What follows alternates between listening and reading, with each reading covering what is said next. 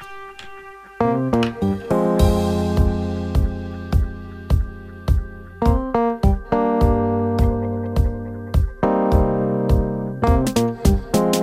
Francés Miralles, amigo, ¿qué tal? Buen día, buenos días. Muy buenos días. Bueno, eh, siempre te presento, Francés Miralles, que es escritor, periodista, eh, siempre te presento como eres nuestro motivador. Y hoy, desde luego, qué mejor que hablar de la esperanza. La esperanza, eh, se, dice mucho eso de, no hay que perder la esperanza, es lo último que se pierde, como una forma de motivar, ¿no? Evidentemente. Sí, desde luego. Y hemos pensado en hablar de la esperanza porque llegó aquí un libro mm. muy interesante de Luciana Reis, de una editorial que se llama Batidora Ediciones, curioso nombre de editorial. Batidora Ediciones. Batidora Ediciones, el libro es de Luciana Rey y se llama Esperanzar, ¿no? que forma un verbo a partir de esta palabra esperanza que mm, bueno, puede darnos muy buenas sensaciones, pero hay quien le otorga un nivel un sentido pasivo que en realidad no tiene. Ya, ¿tú, crees que, es una, ¿tú crees que es una virtud? Sí, es una virtud siempre que la esperanza se acompañe de acción. O sea, que no sea una esperanza de alguien que está en el sofá sin mm. mover ficha. Si es una esperanza que va acompañada de pequeñas iniciativas, de un plan, de una estrategia, de un movimiento, la esperanza es activa y puede servir. Claro. Si es una esperanza de esperar, nunca mejor dicho, que el mundo venga a tu rescate, entonces es una falsa ilusión. Claro, claro, claro. Bueno, pues si te parece vamos a ir recorriendo porque la hoja de ruta de esta autora, de Luciana Reis, por lo que, por lo que he visto, por lo que he tenido oportunidad de ojear, es ir explicándonos qué es y qué no es la esperanza, ¿no? A, través de diferentes citas que leeremos pequeños fragmentos solo, veremos pues seis eh, claves sobre la esperanza. La primera sería que no hay que confundir esperanza con ilusión. Y aquí ah. nada, voy a leer dos líneas de lo que dice Jerome uh, Grubman, un médico que dice que esperanza es reconocer los obstáculos importantes y los escollos. Y que la verdadera esperanza no hay sitio para la ilusión. Hmm.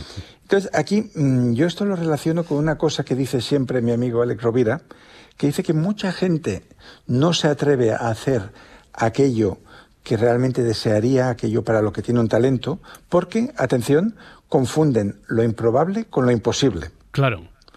Entonces, ¿cuál es la diferencia? Pues eh, vamos a poner un ejemplo práctico. Imaginemos que nos está escuchando una oyente que escribe su primer libro y cuando ya lo ha terminado dice, bueno, ahora qué hago yo con esto, ¿no?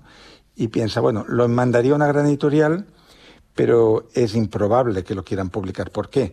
Es improbable porque hay miles de personas que mandan mails, que mandan manuscritos, que intentan descollar en todo esto, pero no es imposible, porque la realidad es que si miramos las listas de los más vendidos, siempre de los 10 hay dos o tres que son debutantes y que nadie conocía. Por lo tanto, sería un, un problema mm, confundir lo imposible con lo improbable, mm. en el sentido que, por pequeña que sea la posibilidad, hay que jugársela, ¿no? Y esa sería la esperanza activa. Vale. Lo, ¿Qué sería imposible en lugar de improbable? pues que Francés Miralles quisiera ser astronauta a su edad. Bueno, improbable también, ¿eh? Improbable. improbable. altamente improbable, pero no a no ser que fuera de pago, que tuviera yo ya, los por eso, por eso. pagarme el billete.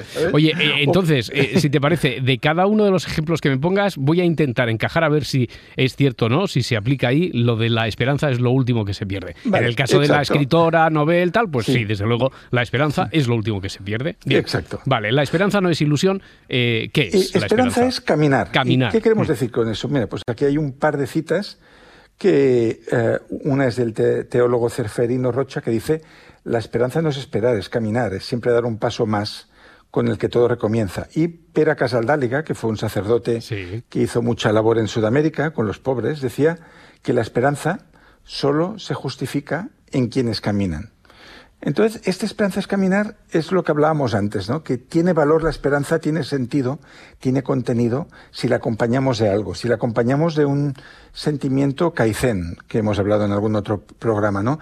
Eh, esta voluntad de hacer cada día algo pequeño en la misma dirección. Hmm. Entonces, un poco como la fábula del hombre que plantaba árboles de Jean Giono, ¿no? Este señor, aunque no es una historia real, durante los primeros años de la publicación de este libro, los lectores pensaron que ese personaje había existido, que es un, un señor que se queda viudo y que va clavando su bastón en un terreno árido y tirando bellotas hasta que al final tiene todo un bosque allí, ¿no? Entonces, mm, dar un pequeño paso es mm. poner la esperanza a caminar. Muy bien, porque el hombre que plantaba árboles, desde luego, la esperanza fue lo último que perdió. Vale, ahí encaja también. A ver, entonces, esperanza no es ilusión, esperanza es caminar, esperanza es empezar, Leo. Exacto, mm. ¿Qué es lo más difícil, ¿eh? O sea, cuando una persona se propone un cambio vital o hay algo que quiere realizar, cuesta mucho más el primer paso que los mil últimos. Entonces, eh, porque hay un poco esa parálisis por análisis, las dudas que nos pueden corroer, la pereza, hay muchos enemigos del primer paso. Y Lao Tse, aquí el gran sabio del taoísmo, nos decía que el árbol que de adulto no podemos rodear con los brazos, un día fue una semilla minúscula. Hmm. Y Martín Lutero decía que aunque supiera que el mundo acabaría mañana, hoy plantaría un árbol, que es algo muy, muy típico, ¿no? Entonces, pensemos que todo lo grande empezó pequeño y podemos poner un par de ejemplos. Uno muy famoso, Richard Branson, el gran magnate de las líneas aéreas, discográficas, tiendas, ha ido vendiendo sus negocios y iniciando otros. Pues empezó revendiendo discos de segunda mano, vinilos, en, en eh, el maletero de su coche, en el mercadillo de Portobello Road, donde seguro que muchos amigos de este programa han estado alguna vez. Pues eso era un inicio y ese inicio pues llevó a otras partes y otro ejemplo más curioso y más desconocido que podemos poner fueron los inicios como autor de Dan Brown, ah. que, no, que no tenía intención de escribir ningún libro, pero se fue de vacaciones a Tahití con su esposa, que era mayor que él, era una mujer muy eh, culta, que era doctora en historia del arte, y él se aburría en el resort y vio que la piscina y tal, al segundo día, pues ya no sabía qué hacer ahí. Y un día vio abandonada eh, en una hamaca que alguien se había dejado un libro. Entonces él lo tomó, el libro era un thriller de un autor americano de la época, la leyó en 11 horas y dijo, pues yo me escribo uno de estos. Pues fue un inicio, ¿sabes? Ya, ya, ya, Dio un primer paso. El primer paso no fue escribir, sino leer aquel thriller y decir, ahora lo voy a hacer yo. Dan Brown tendría que haber contado que en realidad encontró ahí un anónimo que era el código da Vinci encima de la hamaca, ¿no? Y hubiera también envuelto de mayor aunque de hecho, fíjate que el primer libro que escribió, que en Sevilla aún están enfadados con él, era La Fortaleza Digital. Sí que pasa en Sevilla y los sevillanos enfadaron, pues dijo que estaba lleno de tópicos, de guardias civiles corruptos, de cosas de la España negra que ponen en duda que haya estado ahí, aunque Dan Brown asegura que estudió en la Universidad de Sevilla. Eso es lo que asegura él, pero que no está, no está confirmado. luego, eh, yo vi una entrevista con el rector que dijo que no consta ningún expediente de que este señor haya estudiado nunca allí. Bueno, porque estudiaría con nombre artístico. De todas formas, Dan, Brown, desde luego, fue la esperanza, lo último que perdió después de haber leído aquel thriller. Eh, esperanza es autenticidad. Eh, explícame. Y aquí, mira, el, el, creador de la tendencia del mindfulness, que es el doctor John Kabat-Zinn de Boston, dice es imposible convertirte en otro. Tu única esperanza es ser tú mismo, pero con más plenitud. Y aquí un poco es lo mismo que decía Oscar Wilde cuando recomendaba a los jóvenes, sé tú mismo que el resto de papeles ya están cogidos. Entonces, mm, por mucha esperanza que tengas, cuando tú has decidido hacer algo con tu vida, no se trata de imitar lo que hace el otro o de fijarte de lo que hay no sé quién en las redes que parece que se haya hecho rico de la noche a la mañana, sino ser más tú que nunca. Ir quitando capas a la cebolla, ir quitándote prejuicios, filtros, frenos, autoboicots que tienes y llegar al corazón de, de ti mismo y decir, bueno, ¿quién quiero ser yo y qué quiero hacer con mi vida? Entonces, ser más tú de lo que habías pensado ser. Vamos ya por el quinto paso. Este es el que tengo clarísimo, porque para mí siempre la esperanza ha sido optimismo. Eso Exacto. sí. y, y hay el famoso proverbio inglés que dice que la hora más oscura es justo antes del amanecer.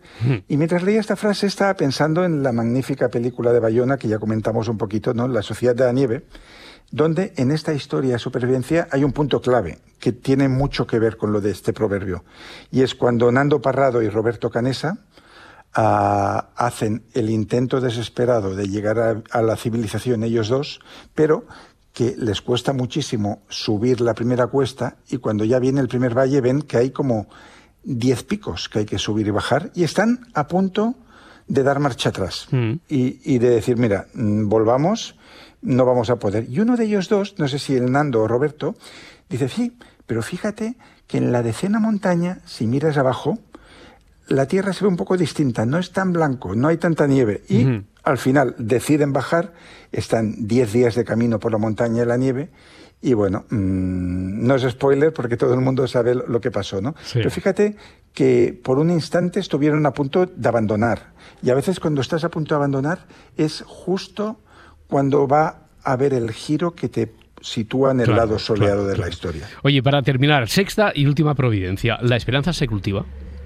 Exacto. Y aquí en el libro Esperanzar se cita una frase muy bonita de Goethe, que, esta sí que la voy a leer completa porque dice, deberíamos al menos una vez al día escuchar una pequeña canción, leer un buen poema, ver una imagen bella y, si es posible, decir algunas palabras razonables hmm. también. Entonces, sí, esto tiene mucho que ver que la esperanza se cultiva. ¿De qué manera? Pues si tú estás abonado a contenidos negativos, si tú siempre estás ah, viendo y escuchando noticias de zonas en conflicto, y no es tu trabajo, pero tú te va, te va llegando eso.